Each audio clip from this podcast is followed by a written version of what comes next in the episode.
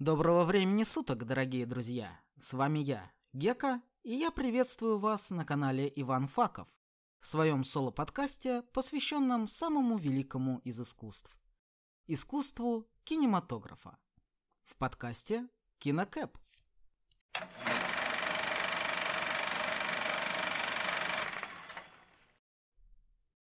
И сегодня у нас не будет топов, ведь сегодня я хочу поговорить с вами об одном отдельно взятом фильме, который до сих пор можно посмотреть в некоторых наших кинотеатрах. Хотя появиться в прокате он должен был гораздо раньше, но из-за всем известных событий этот фильм чуть ли не первым из крупных голливудских кинолент попал под санкции. А один особо преданный фанат даже отправился в другую страну, чтобы посмотреть его в день мировой премьеры – потратив на это более 30 тысяч рублей. Это Казахстан? Казахстан, да? Итак, как вы, наверное, уже догадались, это фильм «Бэтмен» 2022 года режиссера Мэтта Ривза.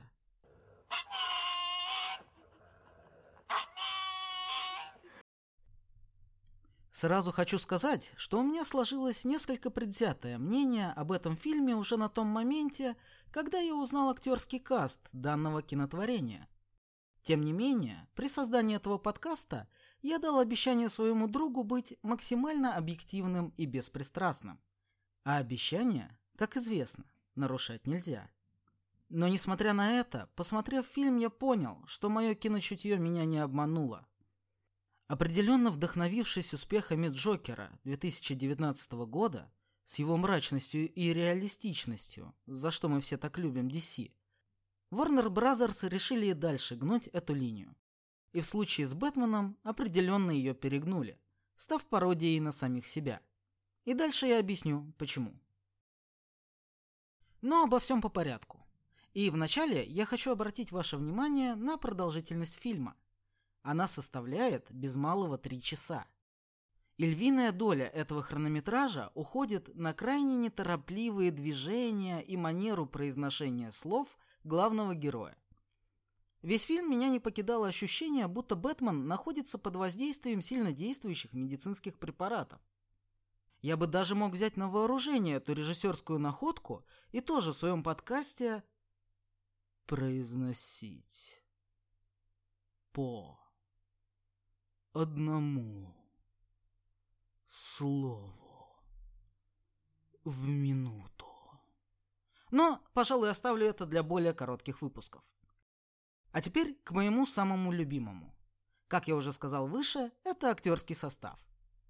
И тут не надо долго углубляться в списки ролей и актеров, ведь на роль главного протагониста был утвержден Роберт Паттисон. Да-да, тот самый худощавый вампир Эдвард из «Сумерек». Хочу сразу оговориться, что я не считаю Паттисона плохим актером. Наоборот, можно только восхититься тем, какую работу над собой и над своим талантом этот актер проделал на протяжении своего творческого пути.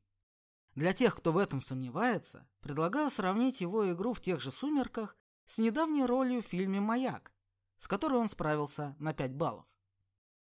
Но вернемся к нашему фильму. И для того, чтобы понять, в чем все-таки кроется расхождение и несоответствие актера и главного героя, я хочу задать вам один вопрос. Кто такой Бэтмен?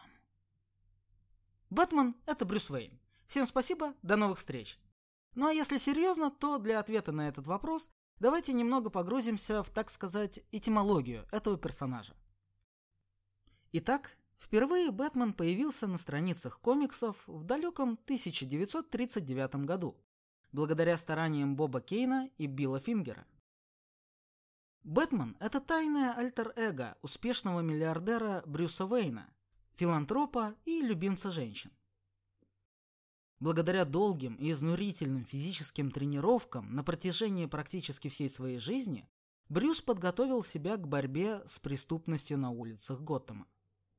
Уникальность этого персонажа заключается в том, что он обычный человек и не обладает какими-либо суперспособностями.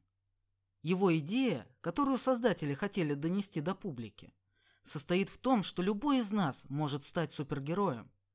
И для этого совершенно не обязательно уметь останавливать время, пускать паутину из рук или швыряться лазером из глаз. Достаточно всего лишь иметь пару лишних миллиардов, особняк на отшибе, огромную обустроенную пещеру и гиперактивного услужливого дворецкого. А какая у тебя суперсила? Деньги.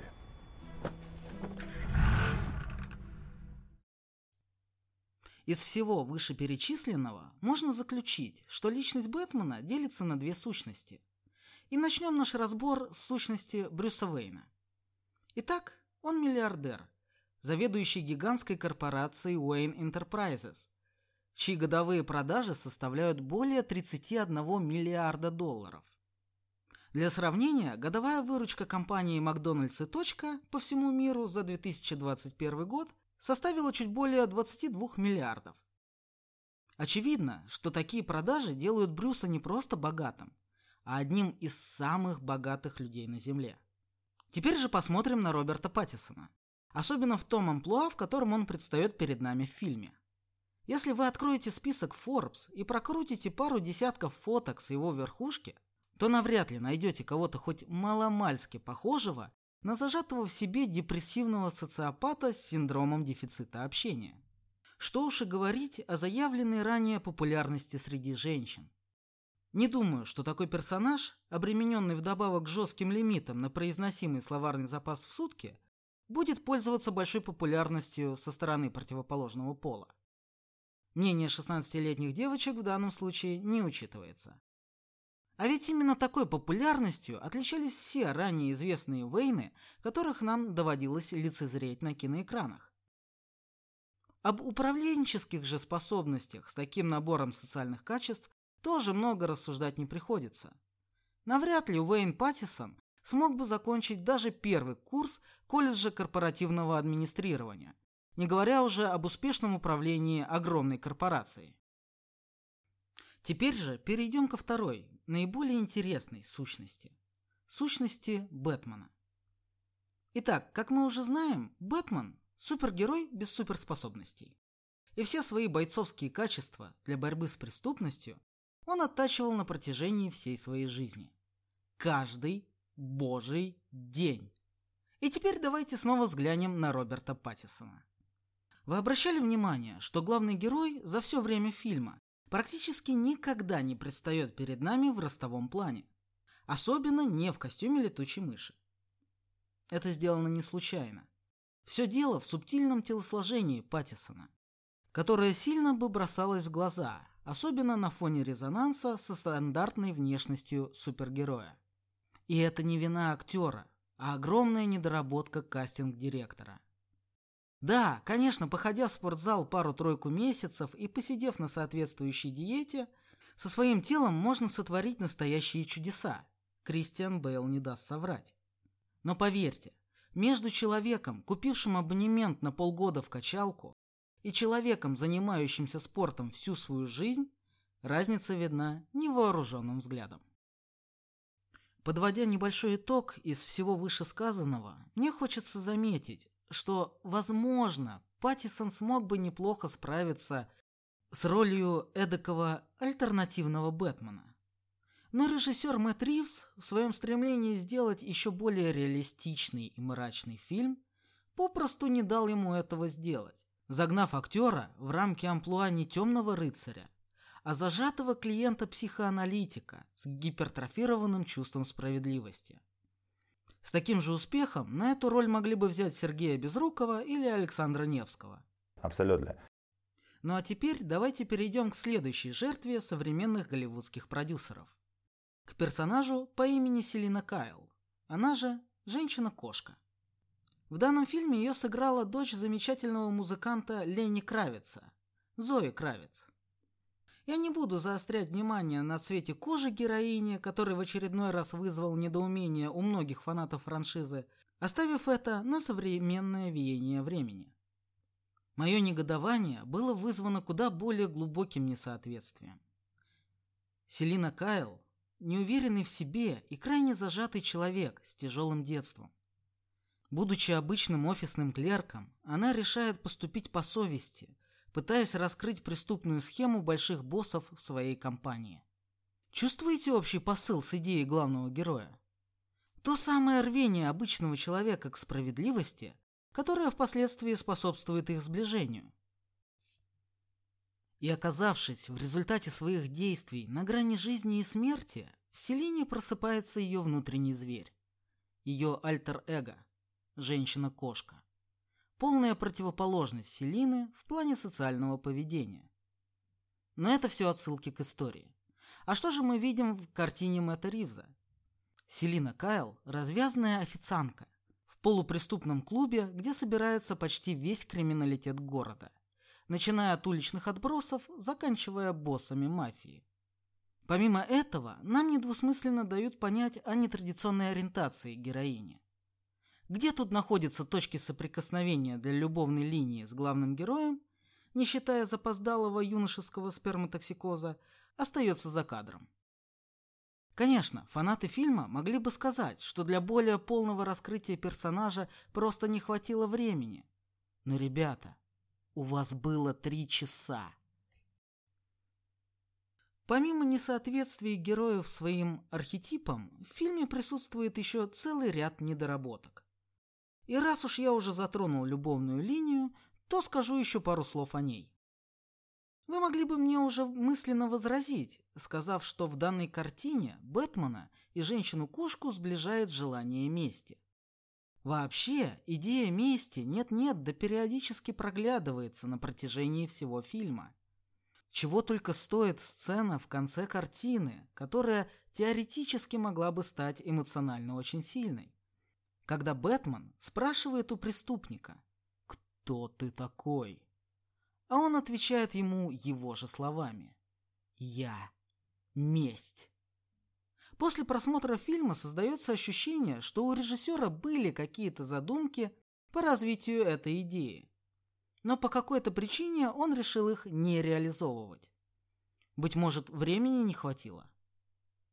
Но вернемся к мести как составляющей любовной линии. Представьте, что вы капец как любите икру.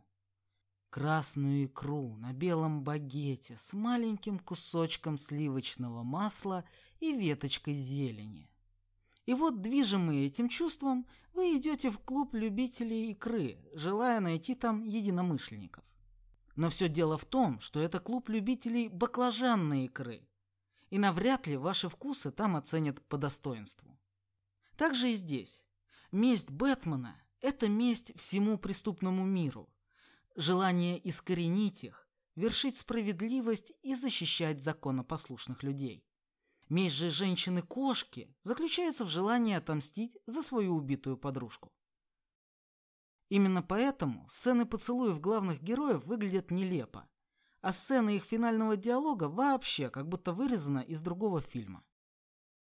Говоря о недоработках, нельзя пройти мимо и действий полиции Готэма. Эти славные парни, которых явно набирали на службу по остаточному принципу, стабильно отстают не только от действий главного злодея, но и от действий не особо торопливого Бэтмена, как будто под копирку дублируя действия своих коллег из боевиков 80-х-90-х годов, что только добавляет фильму карикатурности.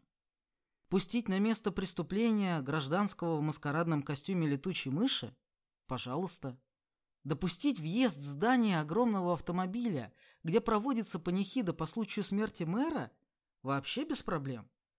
При этом доблестные служители правопорядка настолько заняты соблюдением временного отставания от беспрецедентных событий, что на борьбу с рядовой преступностью у них просто не остается ни времени, ни сил.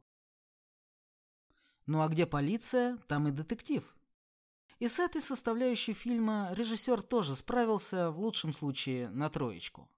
Вся детективная составляющая картины заключается в разгадках загадок, которые на своем пути оставляет загадочник для Бэтмена. Ты разгадал мою загадку, которую я оставил на жертву? А, ну я разгадал. Что ты разгадал? То, что ты загадал. Если говорить конкретнее, то в определенный момент все сводится к ответу на вопрос, кто же является крысой с крыльями, а именно тайным информатором полиции в резонансном деле.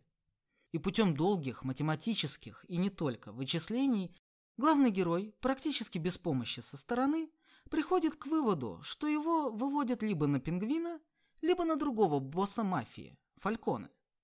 Но все дело в том, что для меня как для стороннего наблюдателя, от перемены мест слагаемых нет никакой разницы. Ведь и тот, и другой персонаж являются членами одного преступного синдиката. А следовательно, вся эта вереница загадок является лишь очередной пустышкой, созданной только для того, чтобы заполнить раздутый хронометраж.